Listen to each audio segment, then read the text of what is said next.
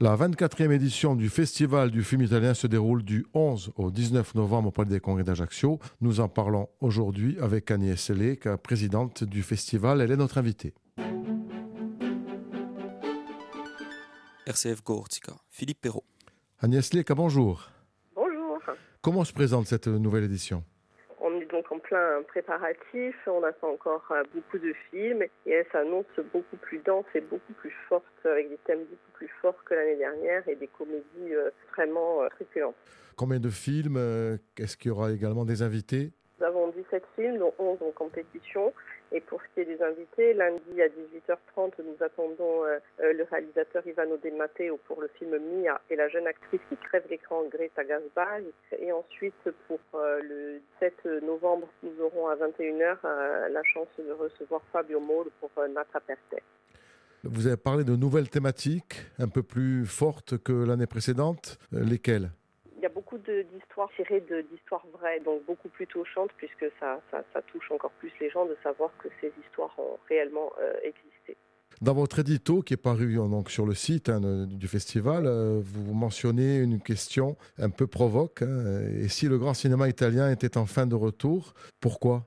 Parce que nous avons eu euh, la période Covid, beaucoup de productions ne se faisaient plus, de tournages qui s'étaient arrêtés, et on retrouve surtout les grands noms du cinéma italien, Garone, Solima, Nanni Moretti, Francesca Schipuggi, donc c'est des grands noms maintenant qui, reviennent, on les voit, ils, sont tous condensés euh, cette année dans la sélection.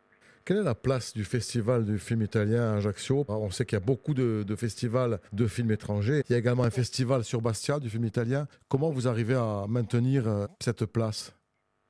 Qu'en offrant euh, un choix éclectique euh, aux gens, en ayant une équipe euh, sympathique et bienveillante, et puis la proximité de la langue, on se sent chez nous en Italie, c'est vraiment notre pays qui, nous ressemble le plus, hein, finalement, où on ressemble peut-être nous le plus aux, Italiens, donc on se sent chez nous, et je pense que ça y fait beaucoup pour que c'est ça qui fait que le public vient, vient en masse.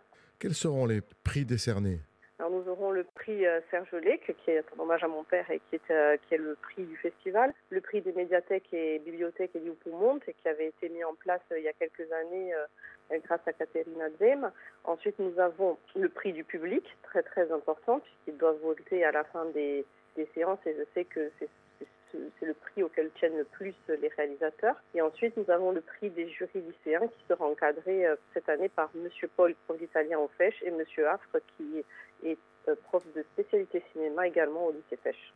C'est important ce côté euh, scolaire, universitaire, justement oui, très important euh, pour nous de maintenir ça en place puisque euh, les professeurs euh, travaillent aussi sur les films. C'est une façon ludique d'apprendre la langue et nous qui sommes passionnés par cette langue et cette culture, c'est très important de, la transmettre au travers du cinéma.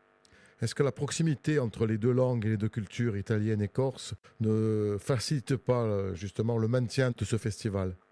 Certainement que les gens se sentent chez eux. Donc oui, c'est une langue qui nous est proche même si euh, beaucoup de gens euh, ne sont pas forcément euh, corsophones.